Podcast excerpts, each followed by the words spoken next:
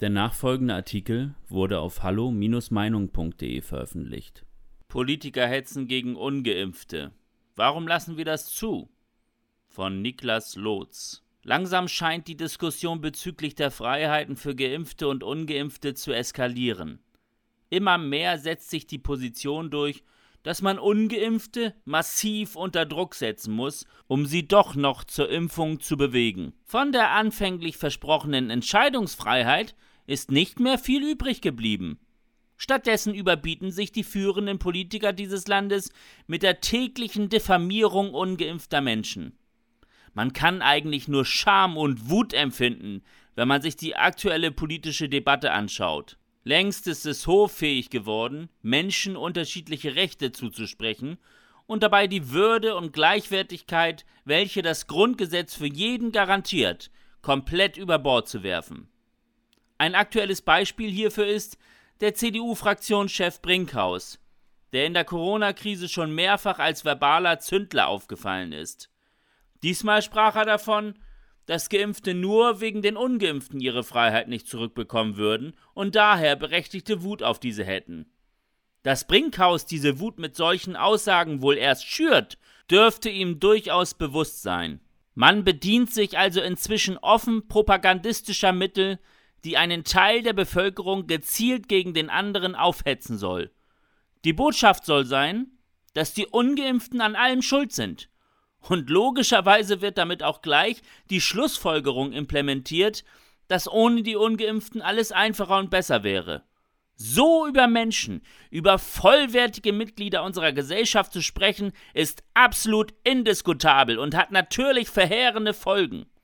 Auch Grünen-Chef Habeck sprach im ZDF-Sommerinterview davon, dass Geimpfte selbstverständlich wieder mit Grundrechten in Freiheit leben sollen. Die Aussage im Umkehrschluss wäre, Ungeimpfte müssen ohne Grundrechte in Unfreiheit leben.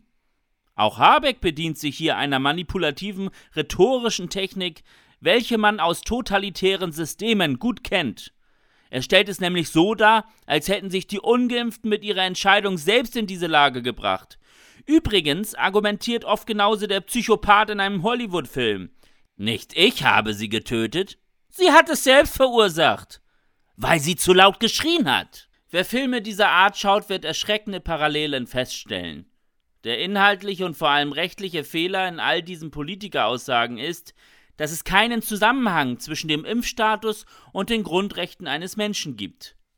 Im Grundgesetz wird der Erhalt einer Impfung an keiner Stelle als Bedingung dafür aufgeführt, seine Grundrechte ausüben zu dürfen. Das Infektionsschutzgesetz wiederum dient dazu, die Bevölkerung als Ganzes zu schützen. So kann für eine gesamte Gesellschaft ein Lockdown oder eine ähnliche Maßnahme verhängt werden, um die Allgemeinheit vor einer Gefahr zu schützen. Dies muss allerdings immer zeitlich begrenzt sein. Dass man eine Bevölkerungsgruppe dauerhaft ausschließt, bis sie sich impfen lässt, ist eine Erpressung und hat weniger mit Infektionsschutz zu tun. Vor allem ist die Schutzpflicht des Staates durch die Bereitstellung der Impfung bereits erfüllt. Wenn sich Menschen also gegen eine Impfung entscheiden, geschieht dies auf eigene Verantwortung. Was ist aus dem Ansatz geworden, dass alle Corona-Einschränkungen grundsätzlich aufgehoben werden, sobald jeder ein Impfangebot hatte?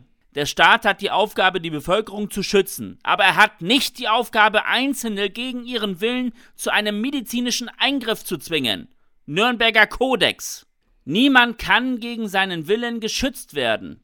Und da Geimpfte ja den Schutz ihrer Impfung haben, muss man diese wohl kaum vor Ungeimpften schützen. Ungeimpft ist man auf eigenes Risiko. Das mag einigen nicht passen, ist aber die Definition von Freiheit. Vielen passt es auch nicht, dass sie mit ihren Krankenkassenbeiträgen die Operationen von Skispringern bezahlen müssen, die sich ja freiwillig in Gefahr gebracht haben. Auch Raucher haben ein selbstgewähltes höheres Lungenkrebsrisiko. Trotzdem verbietet keiner das Rauchen. Und ja, es ist richtig, auch diesen Menschen im Krankheitsfall solidarisch zu helfen.